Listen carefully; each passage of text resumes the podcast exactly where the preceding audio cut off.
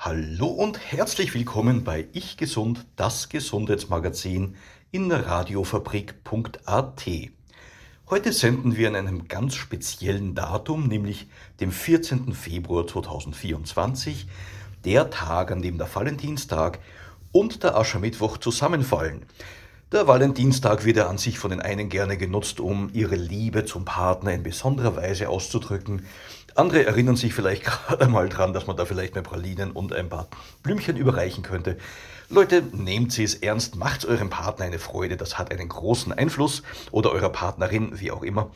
Und ähm, freut euch, dass das Leben schön ist. Und wenn es gerade nicht schön ist, dann wird es wieder schön werden. Wir stehen am Anfang der Fastenzeit und das ist für viele eine Motivation, heuer ja besonders früh, ähm, nach dem trockenen Jänner, falls Sie den gemacht haben sollten, der nächste Punkt, um sich zu fragen, was habe ich bereits erreicht in diesem Jahr? Habe ich meine Neujahrsvorsätze umgesetzt? Muss ich korrigieren? Sollte ich vielleicht mir überlegen, ob das schon das Richtige war? Sollte ich andere Vorsätze wählen? Und was ist mir wirklich wichtig? Warum und wofür tue ich das, das ich tue und mir vornehme? Da stellt sich immer die große Frage, was genau will ich denn in der Fastenzeit? Für einen ist es eine Detox-Phase mit der Idee, dass sich Giftstoffe im Körper ansammeln, die man loswerden kann, was zum Teil ja auch richtig ist, äh, weil im Fettgewebe sich durchaus gewisse Giftstoffe ansammeln können, die dann langsam freigesetzt werden.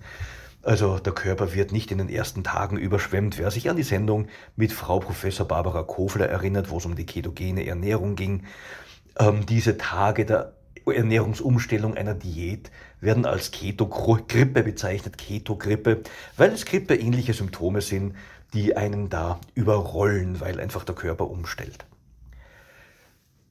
Die anderen wollen abnehmen. Nach der lustigen Zeit, nicht nur Fasching oder Karneval, vorher war Weihnachten, davor die dunkle Zeit, man hat einfach Lust auf Süßes, man hat Lust auf Glühwein. Das ist bei uns so, ist auch gut so. Man nimmt vielleicht das ein oder andere Kilo ab und will dann verzichten auf Süßes, auf Alkohol, auf ähnliches. Und die Frage, die sich dann doch immer stellt, also abgesehen von diesem jahreszeitlichen Wechsel, der bei uns klimabedingt ja doch stattfindet, warum nehmen viele Menschen zu oder tun sich so wahnsinnig schwer, das Gewicht zu halten. Was steckt dahinter? Gibt es zum Beispiel diesen berühmten Setpoint, den wir im Interview mit Primar Weidgasser und Primar Miller auch besprochen haben? Also gibt es dieses eingestellte Zielgewicht im unterbewussten, unbewussten, im tiefen Inneren des Gehirns.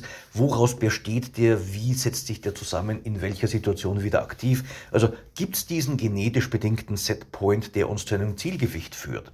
Was spielt da alles eine Rolle? Was sind die Faktoren? Ähm, der Körper kann ja sehr, sehr gut regulieren. Es gibt Leute, die sagen, mit Sport kann man super abnehmen, weil man verbrennt Kalorien auf der einen Seite richtig, auf der anderen Seite hat der Körper aber auch Gegenregulationsmöglichkeiten, Gegenregulationsmechanismen. Zum Beispiel, wer Sport betreibt, wird jedenfalls in der ersten Phase mehr Hunger haben, damit wiederum mehr Kalorien aufnehmen. Ein weiterer Faktor ist die Regulation der Körpertemperatur.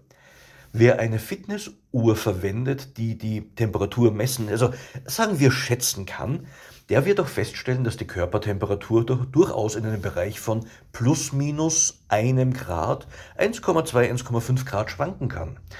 Eine Änderung von einem Grad Celsius Körpertemperatur entspricht ungefähr einer Änderung des Grundumsatzes von 10 Prozent. Also da kann der Körper ordentlich sparen oder auch verbrennen. Ein weiterer Faktor ist, dass wir einfach müde sind, dass wir uns weniger bewegen als sonst und somit kann der Körper wiederum auch Energie sparen. Also es gibt da auch Ideen, den Stoffwechsel zu beschleunigen, was im Normalfall mit einer höheren Erhöhung der Körpertemperatur auch einhergeht, äh, weil einfach, wenn Energie verbrannt wird, dann auch Abwärme entsteht. Ein wichtiger weiterer Punkt ist die Regulation durch das Nervensystem in Verbindung mit dem Darm. Auch darüber gibt es sehr viel Forschung. Was hat die Darmflora für einen Einfluss? Wie kann sie auch unsere Lust, unsere Unlust steuern? So hat man herausgefunden, dass zum Beispiel Schokoladelust durchaus mit der Darmflora zusammenhängen kann. aber auch die Lust an Bewegung, ob nämlich infolge von Bewegung und körperlicher Aktivität Toxine entstehen, Giftstoffe oder solche Stoffe, die uns Lust machen. Also auch da gibt es den Zusammenhang und schließlich kommen wir in den Bereich der Hormone. Ein sehr breiter, weiter Bereich Hormone werden in vielen Stellen des Körpers produziert, im Gehirn, Gehirnanhangsdrüsen, äh, in den Nebennieren, ähm, im Darm, im Magen auch, senden Signale an das, ähm, an das Gehirn, an die Nervenzellen, die, das Fettgewebe produziert, Gewe äh, produziert Hormone, die wiederum an anderer Stelle wirken. Und weil das ein komplexes, hochinteressantes Thema ist, habe ich mir einen speziellen Gast für heute gesucht, und zwar Professor Frigo. Er leitet die Hormonambulanz am Wiener AKH und ich habe ihn dort auch in seinem Büro besucht. Wir werden also in Folge das Interview mit ihm hören. Er hatte einige Musikwünsche, denen ich auch nachkomme. Wobei er nur gesagt hat, im Prinzip, was er will, was ich genau spiele, hat er mir überlassen. Losgehen wird es auf alle Fälle mit Pavarotti. Er hat sich da sehr begeistert gezeigt. Äh, das berühmte Stück Nessun Dorma. Es geht einfach um die Haut. Niemand soll schlafen in dieser Nacht. Schlaf ist natürlich auch für uns ein ganz wichtiges Thema. Fürs Altwerden, fürs Gesundbleiben, für die Gehirnpflege. Und wer müde ist, nimmt auch mehr Kalorien zu sich und isst mehr Unsinn. Später gibt's Jean-Michel Jarre, da habe ich mich für die Version von, äh, Verzeihung, später gibt's von Jean-Michel Jarre die Version von Popcorn. Popcorn sollte gespielt werden. Die Version von Jean-Michel Jarre ist kraftvoll und komplex, so wie das Hormonwesen an sich ja auch ist. Und nun freuen Sie sich auf eine spannende Sendung mit dem Autor des Buchs Mühelos schlank mit der Hormontherapie mit Professor Frigo.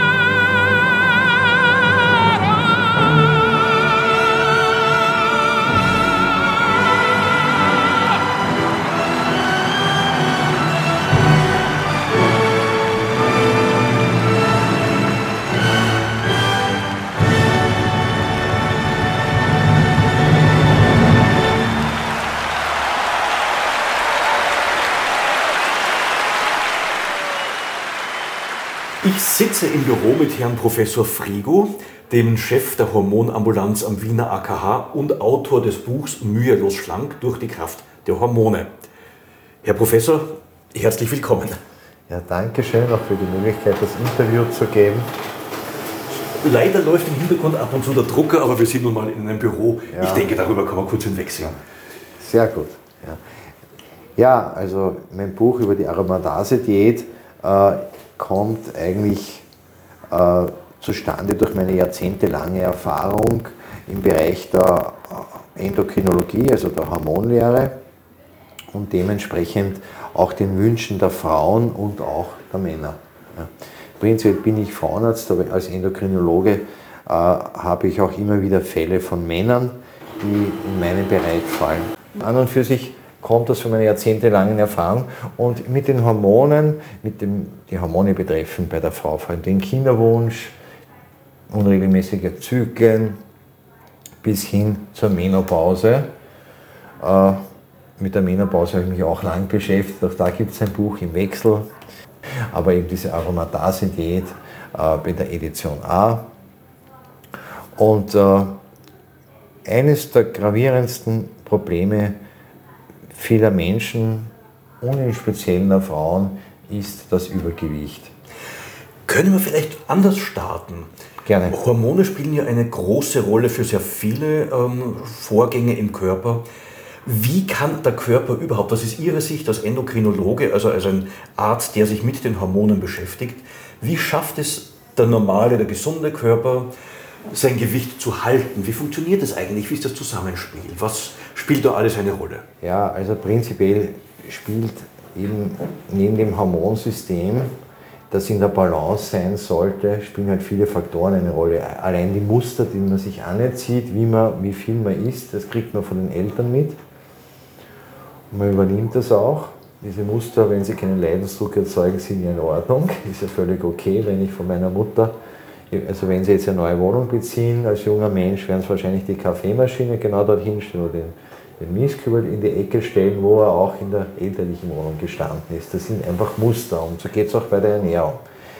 Äh, ich glaube, das Wesentliche, die wesentlichen Probleme der heutigen Ernährung sind, dass sie hochkalorisch ist, dass sie so der High-Processed Food sind, einen hohen glykämischen Index haben, also viel Zucker und dass zwei Sachen auch natürlich dann umgekehrt, wenn es zu Übergewicht kommt, zum Beispiel zu einem, zu einem vermehrten Nahrungsaufnahme, dann irritiert das wiederum das Hormonsystem.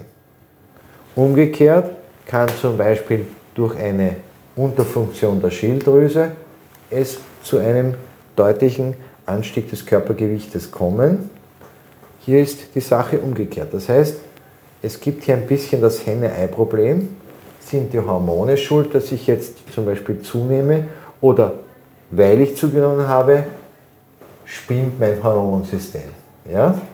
Das heißt, ich habe zum Beispiel Frauen, die dann einen unregelmäßigen Zyklus bekommen und die viel abgenommen haben. Die haben 20 Kilo abgenommen mit einer tollen Diät und wundern sich dann, dass der Zyklus unregelmäßig wird, weil hier natürlich auch Stresshormone losgelöst werden, sich das, der ganze weibliche Körper umstellen muss auf das geringere Körpergewicht. Das gleiche passiert, wenn man stark zunimmt. Hier kommt es oft zu einer reaktiven, leichten Unterfunktion der Schilddrüse, die dann sozusagen diesen Stoffwechselprozess verlangsamt und man dann immer dicker wird. Ja? Obwohl man eigentlich immer die gleiche Menge isst.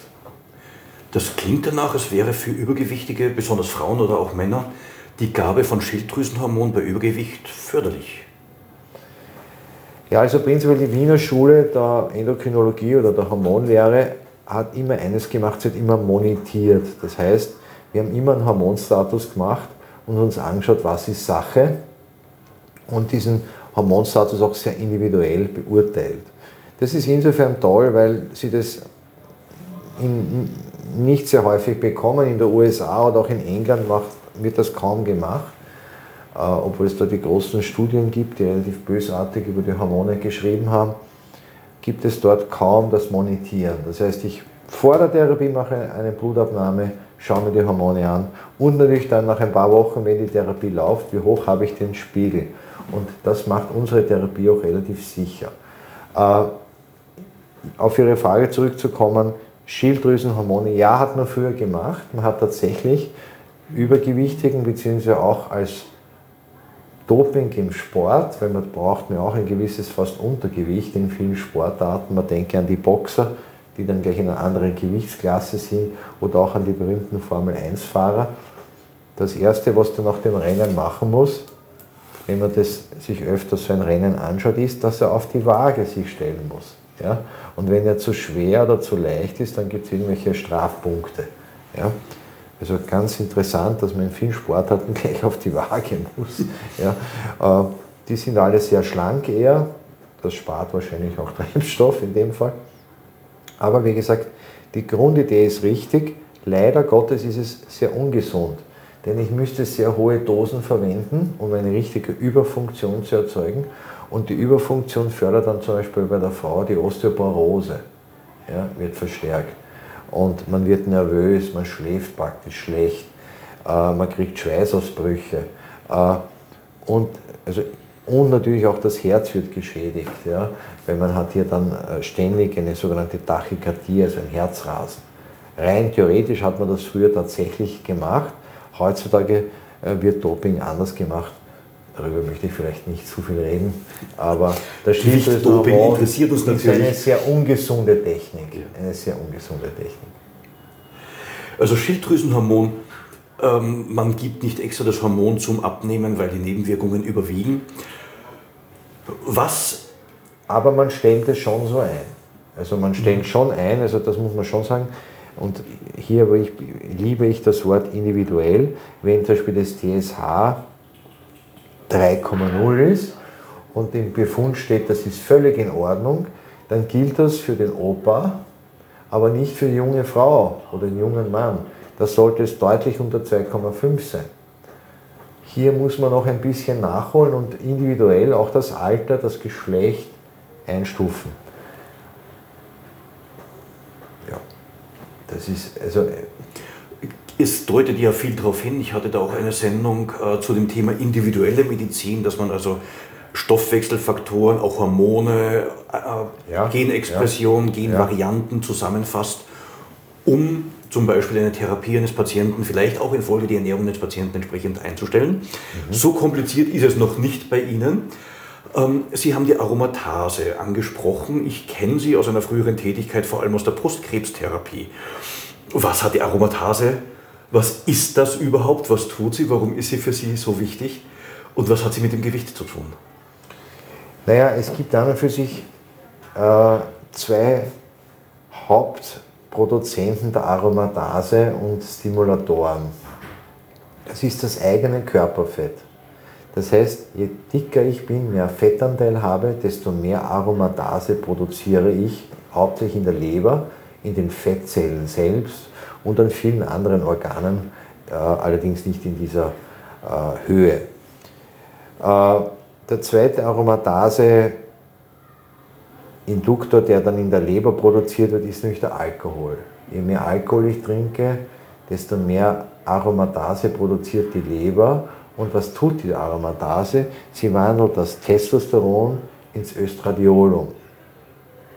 Nun, äh, geht es in meinem Buch und der Aromatase direkt darum, dass man diese Aromatase möglichst reduziert, um Können weniger Östrogen zu haben. Noch ja? kurz genauer darauf eingehen. Testosteron, Östradiol. Östradiol kennen vielleicht die Zuhörer noch nicht ganz genau. Beim Testosteron weiß man ungefähr, was es tut. Dass wir noch mal kurz klären, Testosteron wird also reduziert, Östradiol wird erhöht durch die Aktivität der Aromatase. Wird aromatisiert, ja, aromatisiert. Was ja. hat den Effekt auf den Körper? Das Testosteron, warum ist es schlecht, wenn es sinkt und was ist schlecht am Östradiol, wenn es zunimmt? Nun, wenn man jetzt übergewichtig ist, hat man eigentlich eine Östrogendominanz. Ja?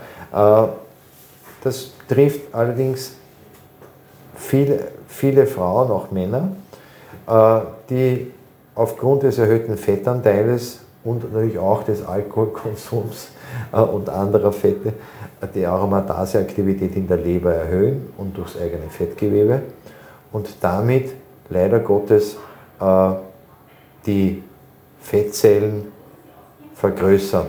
Ja? Und es gibt eben auch äh, zusätzlich Östrogene in der Umwelt.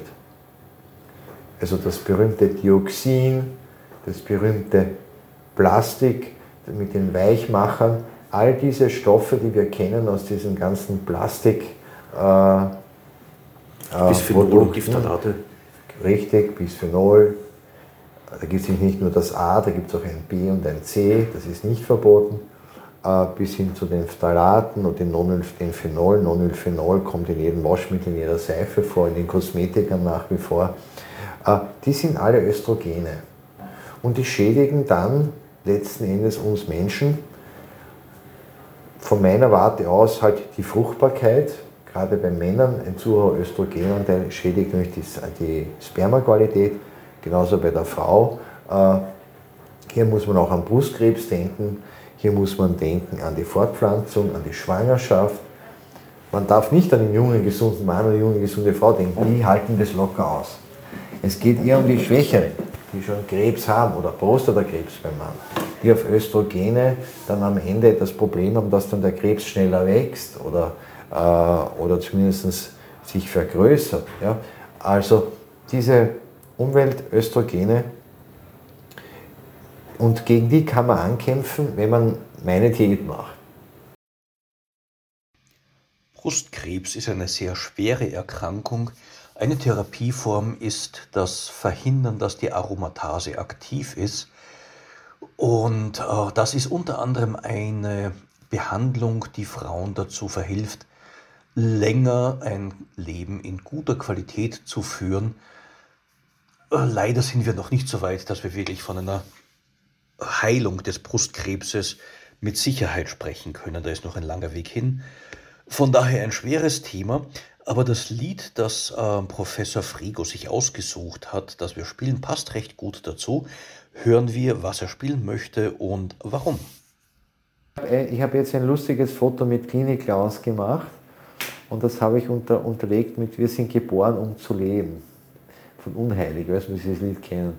Das hat so gut gepasst, weil einfach das Lachen und, und, und das ist so wichtig. Ja? Und das, das ist ein Lied, das mir gut gefällt.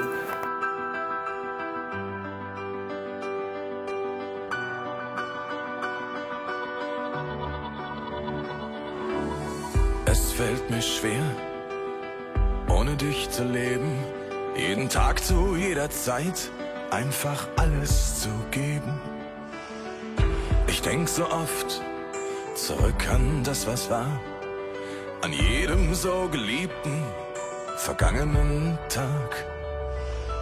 Ich stell mir vor, dass du zu mir stehst und jeden meiner Wege an meine Seite gehst. Ich denke an so vieles, seitdem du nicht mehr bist, denn du hast mir gezeigt, wie wertvoll das Leben ist. Wir waren geboren, um zu leben, mit den Wundern jener Zeit, sich niemals zu vergessen, bis in alle Ewigkeit. Wir waren geboren, um zu leben, für den einen Augenblick, bei dem jeder von uns spürte, wie wertvoll Leben Es tut noch weh wieder neuem Platz zu schaffen, mit gutem Gefühl etwas Neues zuzulassen. In diesem Augenblick bist du mir wieder nah, wie an jedem so geliebten, vergangenen Tag. Es ist mein Wunsch, wieder Träume zu erlauben, ohne Reue nach vorn in eine Zukunft zu schauen seitdem du nicht mehr bist. Denn du hast mir gezeigt, wie wertvoll mein Leben ist. Wir waren geboren, um zu leben, mit den Wundern jener Zeit, sich niemals zu vergessen, bis in alle Ewigkeit. Wir waren geboren, um zu leben, für den einen Augenblick, bei dem jeder von uns spürte, wertvoll Leben ist. Wie wertvoll Leben ist.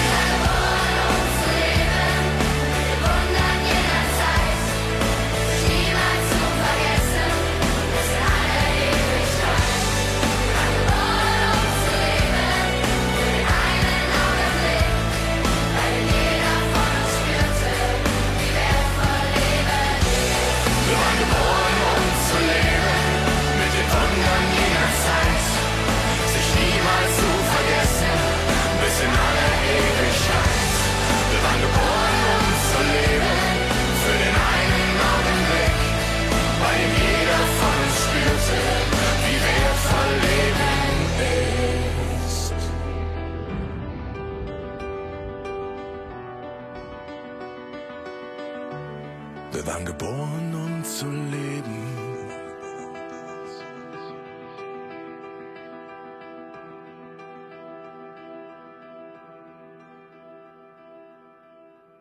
Ja.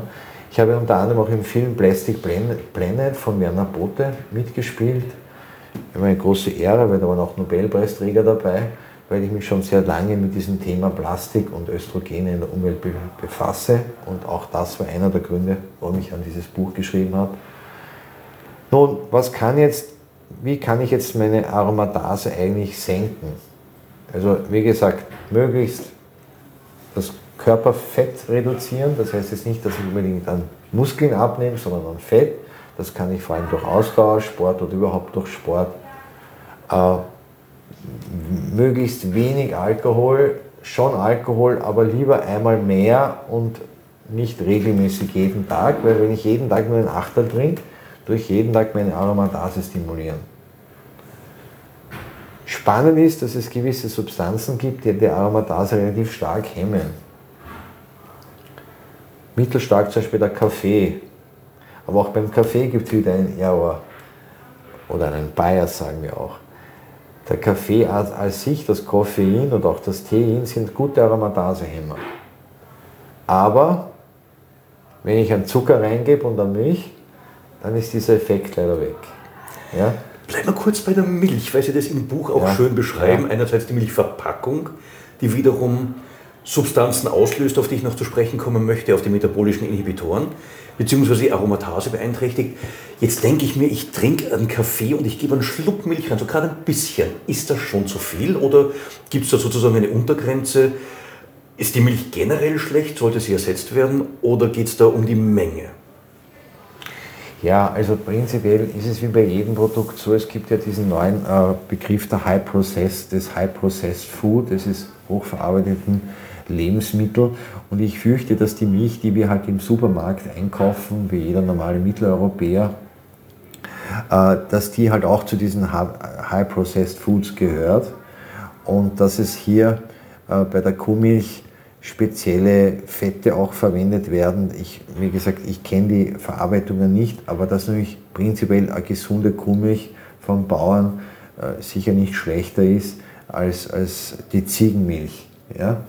Äh, die Menge, das haben Sie richtig angesprochen, ist auch entscheidend. Ich kann, wenn ich über einen Liter Milch am Tag trinke, mir eine Unverträglichkeit, wenn ich sogar eine Allergie züchten. Und Kuhmilch ist halt nicht nur im Kaffee, die ist im Pudding, die ist im Joghurt, die wird beim Kochen verwendet äh, und, und wird halt sehr, sehr stark nach wie vor in Österreich verwendet. Äh, ich selbst habe bei Forschungen keine Hormone in der Kuhmilch gefunden, aber ich weiß, dass es hier Zytokine, Wachstumsfaktoren gibt, die wahrscheinlich eine gewisse Rolle spielen und die für den Menschen in größerer Menge sicher nicht von Vorteil sind. Also ein kleiner Schluck in Kaffee ist in Ordnung, Deswegen, man müsste aufpassen, über den richtig. Tag nicht zu so viel. Ich mache es zum Beispiel so, wenn ich Käse esse, früher habe ich fast nur ausschließlich Kuhmilchkäse gegessen, heutzutage esse ich ein Stück Kuhmilchkäse, ein Stück Ziegenkäse, ein Stück Schafkäse. Ja? Und damit bin ich auf der gesunden Seite, auch das beschreibe ich in meinem Buch, denn ich darf mir nicht, ich kann mir heutzutage, kann ich kaum mehr auf ein Nahrungsmittel vertrauen. Beispiel Freilandeier. Freilandeier, jeder denkt, glückliche Hühner, völlig richtig, die Hühner sind glücklich. Aber Dioxinbericht der AGES, können Sie lässt sich schön googeln. Agentur für Gesundheit und Sicherheit. Ja, genau, die Ernährung. Dioxinbericht von vor ein paar Jahren. In den Freilandeier ist einiges mehr Dioxin als in den äh, Eiern, die von diesen armen Legebatterien kommen. Warum? Weil am Freiland der Dioxin fällt äh, durch die Industrie, durch den vielen Rauch, äh, gibt es einen Fallout an Dioxin eigentlich überall in Österreich. Und wenn die Händler dann das vom Boden aufpicken, nehmen sie das Dioxin mit und es sammelt sich eben in den Eiern. Und, und man glaubt, man tut sich was Gutes, wenn man Freilander isst. Ja, den Hühnern tun sie was Gutes, aber unter Umständen, äh, wenn es jetzt um diese Umweltöstrogene geht, vielleicht auch nicht. Ja? Da tut sich die Frage über der Lebensmittelsicherheit auf, die ich jetzt nicht anreißen möchte, damit wir beim Thema bleiben können. Aber das ist natürlich etwas, dem man dann nochmal nachgehen muss. Wie kann es sein, dass hier tatsächlich offenbar relevante Mengen an Dioxin dann doch ja. sich ansammeln können? Sie haben den Kaffee angesprochen, jetzt als ja. mittelstarken Aromatasehemmer.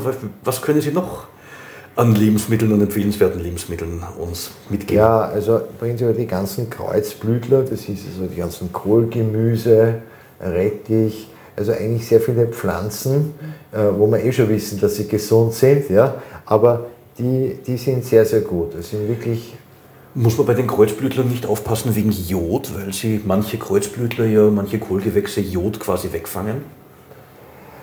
Prinzipiell, äh, auch, hier, auch, auch hier ist zu sagen, jein, nein, muss man eigentlich nicht. Muss man eigentlich das nicht. ist beruhigend. Der schlimmste Jodfänger, und das habe ich erst vor ein paar Jahren gelernt, ist leider das Nitrat, das auch im Wasser ist zum Teil durch diese Düngemittel. Und das Nitrat ist eigentlich eines der größten Jodfänger in der Umwelt.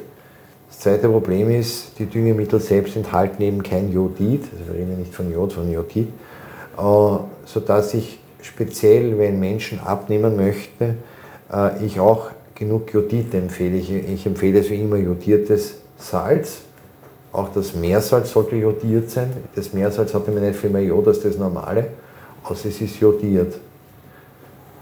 Äh, ja, es sind, sind an und für sich, wie gesagt, äh, hauptsächlich Pflanzen. Ich finde eine genaue Liste äh, dann in meinem Buch natürlich äh, von Nahrungsmitteln, die hier zu empfehlen sind. Wie gesagt, sehr vieles ist zu empfehlen, aber natürlich, wenn ich abnehmen will, und da kommen wir zu den Kardinalfehlern. Sport ist ein gutes Zubrot beim Abnehmen. Allerdings wird die Kalorien, der Kalorienverbrauch und jetzt ist der Fettverbrauch überschätzt. Wenn Sie eine Stunde schnell, stark bewegen, sind das 300, 400 Kalorien. Das ist ungefähr so wie ein Kipferl und ein Kaffee. Ja? Und und deswegen muss man hier sehr vorsichtig sein. Natürlich kann man das auch übertreiben, den Sport, und dann tatsächlich einen Effekt haben. Aber im Wesentlichen ist es ein gutes Zubrot, ein gutes Beiwagerl, Sport zu machen. Aber den Kampf gegen das Gewicht gewinnt man sicher in der Küche. Das Zweite höre ich jeden Tag auch hier in der Ambulanz. Herr Doktor, ich esse seit Jahren immer dieselbe Menge. Aber ich nehme zu, ich verstehe es nicht. Wenn Sie jedes Jahr dieselbe Menge essen, dann nehmen Sie konstant 10 bis 20 Prozent pro Jahr zu. Weil der Stoffwechsel leider, vor allem ab 50, wirklich langsamer wird. Also, wenn jemand jetzt 60 oder 70 Jahre alt ist oder auch nur 40 und er sagt, ich esse jetzt dem so zu, aber ich esse immer dasselbe, ich esse nicht mehr, Herr Doktor, ich sag's Ihnen, muss ich ihm leider sagen, na, ich persönlich esse sicherlich nicht einmal die Hälfte meiner Jugend, wenn nicht nur ein Viertel und habe keinen Abnehmeffekt dabei, sondern ich halte damit mein Gewicht. Wenn ich abnehmen will, bin ich wahrscheinlich, ich will es gar nicht wissen, bei einem Achtel ja, der Menge, um einen Defizit zu erzeugen. Also der Stoffwechsel lässt sich auch schön nachlesen, das wird jedes Jahr eine Spur langsamer. Man kann durch viel Sport und durch wirklich äh, geeignete Ernährung, aber vor allem die Portionen. Der zweite Punkt, meine Patienten kommen zum Teil aus sehr gutem Haus und sind also so begütert, dass sie eigentlich gar nicht falsch essen können, weil sie in so gute Restaurants gehen, wo es nur Fisch gibt und wirklich gesunde Sachen. Aber wenn sie zwei Magerjoghurts essen, ist besser, sie essen ein normales Joghurt, haben sie weniger Fett. Wenn sie zwei Forellen essen, können sie einen Burger auch essen. Ja? Es ist wurscht. Ja? Es ist an und für sich die Menge sehr wichtig. Das heißt, es gibt so diesen Patientenstamm, die mir erklären, sie essen nur gesund. Ja, das mag sein, aber zu viel. Ja? Und ich versuche halt hier den Menschen zu helfen, abzunehmen. Es gibt ein paar neue Tricks, ein paar neue Sachen. Bevor wir mehr über diese modernen Tricks erfahren, spielen wir noch einmal Musik. Herr Professor, was darf sein? Dann gibt es dieses da gibt eine neue Version, ich weiß gar nicht, wie das heißt, von Popcorn. Und Popcorn war halt in meiner Jugend, äh, war ich so Teenager halt, ja, war so eines der ersten Disco-Lieder äh, und, und für mich so ein Aufbruch eigentlich ins quasi junge Erwachsenenalter. Ja. Das ist Popcorn war, war eigentlich so ein, ein Lied, das jeder gekannt hat und jeder, ich meine, ist ja auch heute so.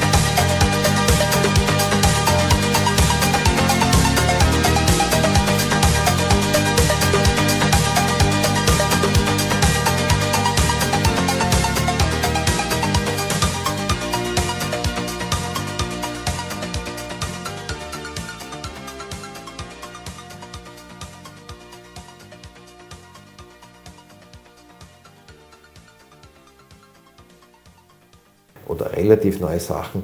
Das ist sicherlich neben den aromatasegerechten Ernährung, dass man eben etwas gegen die Aromatase tut, weniger Alkohol trinkt, mehr, mehr Gemüse isst, äh, kann, man, kann man hier einen Abnehmeffekt verstärken durch das sogenannte Intervallfasten.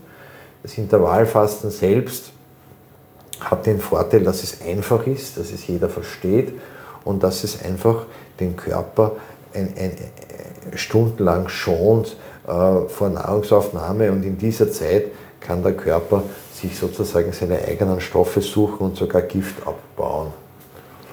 Welche Formen die Autophagie, nicht die berühmte die Autophagie? Ja. ähm, also wo Zellen quasi die Schäden aufweisen oder auch Organellen dann abgebaut also werden. Letztens auch eine Antikrebsdiät. Zum Beispiel ist die Aromatase-Diät extrem günstig bei Brustkrebs oder bei Prostatakrebs, weil hier ist es besonders wichtig, das Östrogen unten zu halten. Ist daher sozusagen die Pflanzen ernährt, die Pflanzen betonte Ernährung in diesem ja. Fall so einer der ja. Gründe, warum sie so gut wirkt. Aber Sie müssen nicht nur Salat essen, was sich sehr bewährt hat, jetzt gerade im Winter, sind natürlich auch Suppen. Also von der Brennnessel ist zum Beispiel ein starker Aromatase. Brennnesselsuppe habe ich schon gegessen, schmeckt sehr gut, hat man natürlich nicht jeden Tag. Aber alle Arten von Suppen, auch Tomatensuppen, äh, eigentlich jede Suppe mit, mit Gemüse macht schon Sinn, weil es Aromatase ist, es füllt den Magen und es ist an und für sich, äh, an und für sich sowieso gesund. Wenn man jetzt auf die Aromatase-Ernährung, ähm, Aromatase-Diät, ja. jetzt Diät als Ernährungsform verwendet, nochmal zurückkommen, welchen Effekt kann ich erwarten? Ist es ein sehr starker Effekt? Ist es ein eher langfristiger Effekt? Ja, also wie gesagt, man hat an und für sich, wenn man es wirklich durchzieht und zum Beispiel auf Alkohol verzichtet, natürlich auch auf Zucker reduziert. Und ich habe da so einen Diätplan auch gemacht, äh, so einen sechs Wochen Diätplan. Dann kann man sehr schön, sehr, sehr, sehr gut abnehmen, wie man das eben mit Suppen, dann gibt es natürlich auch die ganzen, die ganzen Softdrinks, die man sich jetzt machen kann. Da ist es natürlich gut, weniger zuckerhaltige Dinge zu verwenden, also zum Beispiel einen Karottensaft mit Ingwer, das ist ein guter Starter, den beschreibe ich auch im Buch, äh, aber nicht äh, Kiwi und Orange. Ja. Es überrascht mich jetzt, da möchte ich nachfragen, Karotte, Möhre, ich denke auch an die deutschen ja, Zuhörer, ja. Ähm, zuerst schon beim Kipferl und zum Kaffee, aber ich glaube, das kennt jeder. Ähm, aber die Karotte hat sehr viel Stärke, sprich äh, Zucker im Endeffekt. Warum ist sie jetzt dann noch gut? Ja, es ist so, also prinzipiell gibt es natürlich etwas, also es gibt einmal eine grobe, es gibt viel dazu zu sagen, es gibt einmal die grobe Unterscheidung zwischen langkettigen und kurzkettigen Kohlenhydraten. Mittelkettige gibt es ihnen nur kaum. Ja? Also langkettig und kurzkettig. Die kurzkettigen sind eben die Zucker. Und die langkettigen, die sie vor allem im Gemüse sind, aber auch in der Möhre, sind nämlich besser, weil sie auch nicht so einen hohen glykämischen Index haben. Oft wird ja, gerade wenn man mit Patienten über, und, und Frauen und Männern über Ernährung redet, auch das Wort Obst und Gemüse vermischt. Obst, zum Beispiel Beeren, sind auch tatsächlich gute Aromatasehemmer, aber es gibt halt viel Obst, das mehr Zucker enthält als, als andere, zum Beispiel die Weintraube. Wenn Sie irgendwo Diabetiker haben, zum Beispiel bei Buffets, äh, Diabetikerschulungen und es, es, sind dort Weintrauben. Das ist das Erste, worauf der Diabetiker, weil er diesen Zucker äh, Drang hat, diese Sucht eigentlich. Ja. Das Erste, was, was, was gegessen wird, sind, sind Weintrauben. Und an dieser Stelle ist ja auch die Geschichte mit dem McDonalds. Nicht? Das ist ja auch mehr eine Zuckergeschichte, weil das, das Braune auf der Semmel, das Braune am Burger, das ist karamellisierter Zucker. Ja, es ist wie ein Karamell eigentlich. Ja, man muss sich fragen, wenn man da zu irgendeiner Bäckerei geht heutzutage, gibt es ja so viele Ketten, die geben so kleine Semmeln in den Ofen rein und dann spritzen sie eine Zuckerlösung drauf. Und dann wird der Ofen eingeschaltet und damit werden die, die Semmeln schön resch und braun, weil dieser Zucker karamellisiert. Also nur um dieses Bewusstsein für Zucker vielleicht ein bisschen zu illustrieren, ja, sie essen Zucker. Ja. Vor kurzem gab es ja auch einen Bericht, der diese Produkte, die, Mylat, also die in der Maillard-Reaktion ähm, auftreten, ja. Auch in Verbindung bringt mit übermäßigem Essverhalten, also hungerfördernd. Ja. Und das spielt dann wiederum genau in diese Linie. Zur Ernährung selber, zur Diät natürlich, das Buch ist hoch empfehlenswert ähm, wo sie genau beschreiben, was soll ja. man essen, was soll man nicht essen. Auf einen kurzen Punkt, Sie sind viel beschäftigt, möchte Ihre Zeit nicht unmäßig in Anspruch nehmen, aber den Punkt noch ansprechen auf alle Fälle. Ähm, das Thema der metabolischen Interruptoren sozusagen. Also es gibt also Substanzen, die wir auch aus der Natur aufnehmen, die in Pflanzen vorkommen, die in der Lage sind, den Stoffwechsel doch zu reduzieren. Welchen Tipp würden Sie mitgeben, um sowas zu vermeiden? Ja, naja, wie gesagt, äh, es gibt an und für sich, also wenn man, wenn man, äh, wenn man jetzt die Geschichte sieht, wie man versucht auch gegen den Diabetes anzukämpfen. Ja? Sie wissen, der Diabetes ist ja eine weltweite Erkrankung und äh, betrifft nicht nur ältere, auch jüngere.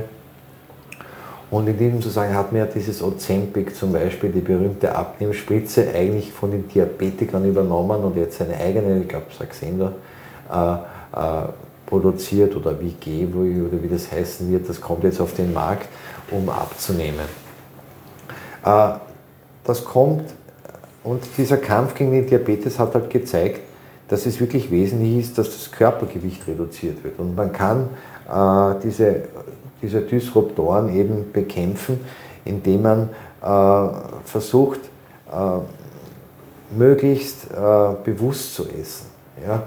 Das, was wir leider nicht können in Mitteleuropa ist, es gibt also einen Ort, der mehr oder weniger das Ideale ist von der Ernährung her.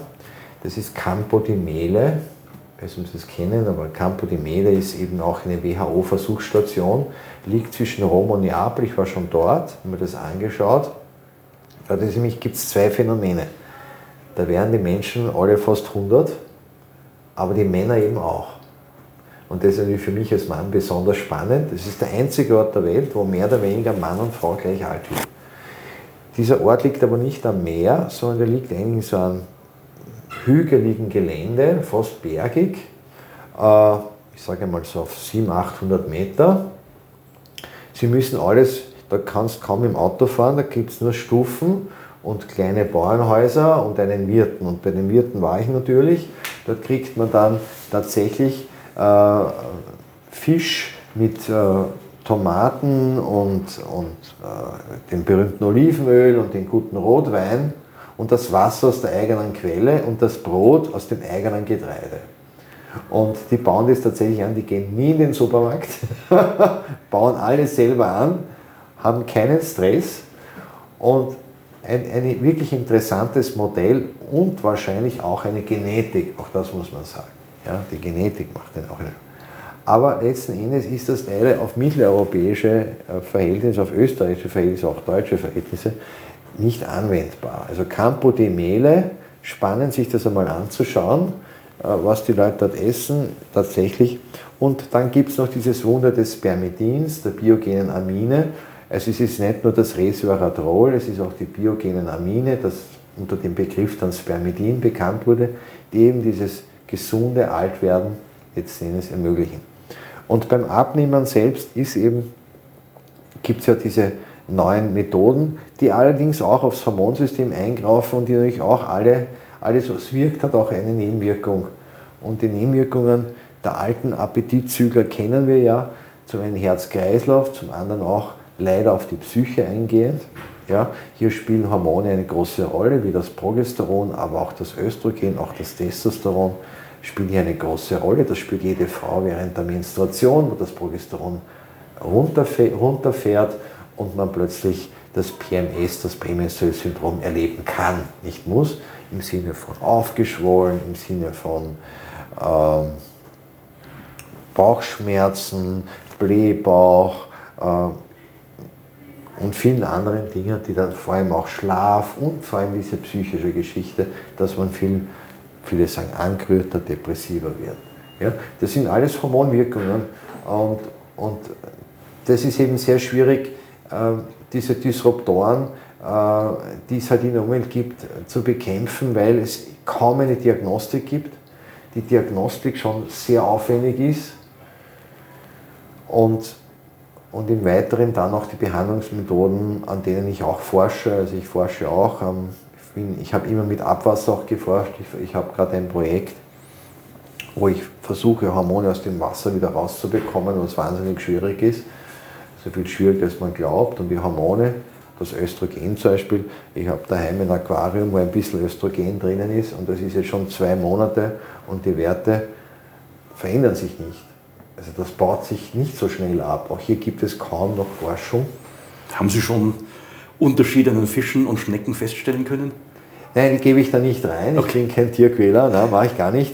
Ich schaue mir nur das, ich gebe einfach nur eine Östrogen-Tablette in ein Aquarium mit 10 Litern und schaue mir an, wie die Konzentration ist nach zwei Monaten und die ist genauso, wie es vor einem Monat war. Und ich dachte, dass sich das schon nach einigen Wochen abbaut. Das baut sich relativ schlecht ab. Ist das auch eine relevante Quelle, weil ähm, durch die Verwendung der Pille hat sich im Abwasser ja die Östrogenkonzentration merklich erhöht. Kann das entsprechend gefiltert werden? Sind wir hier von erhöhten Östrogenwerten betroffen in unserem Trinkwasser? Also im Trinkwasser Gott sei Dank überhaupt nicht. Ja, weil das Trinkwasser wird ja in Wien speziell, Hochquellenleitung, ist sicher kein Problem. Das Abwasser, das in dem Kanal ist, ist hochkonzentriert mit Östrogenen, weil 70% des Bienenöstrogens werden ja durch die Nieren ausgeschieden. Auch das habe ich mir vor 20 Jahren angeschaut. Ich habe mir bei der EBS das Abwasser angeschaut auf Östradiol und auf Ethinylestradiol, also das natürliche Östrogen und das Bienenöstrogen. Und ich habe ähnliche Werte gefunden äh, wie eigentlich bei einer normalen Frau. Sehr schwierig zu analysieren, hat mir damals Berlin gemacht, eine Firma in Berlin. Hat doch ziemlich viel Wirbel gemacht damals. Äh, aber was ich sagen muss, zum Gott sei Dank, äh, dass man nicht Angst haben muss als Zuhörer jetzt. Ja, ja, es war so, dass im Zulauf war eben dieser hohe Östrogenanteil allein durch den Urin erklärbar, aber im Ablauf war kaum mehr was nachzuweisen. Das heißt, das, was dann jetzt in die Donau läuft in Wien, da ist eigentlich kein Östrogen mehr dabei. Das heißt, durch diese vielen Prozesse, wo das Abwasser durchgespült wird, äh, und vor allem im Klärschlamm äh, setzt sich das Östrogen ab. Das bindet sich dann meistens an, an, an Teilchen, an Chips sagen wir auch, und, und, und sinkt dann irgendwann einmal zu Boden. Und im Klärschlamm weiß man ist relativ viel.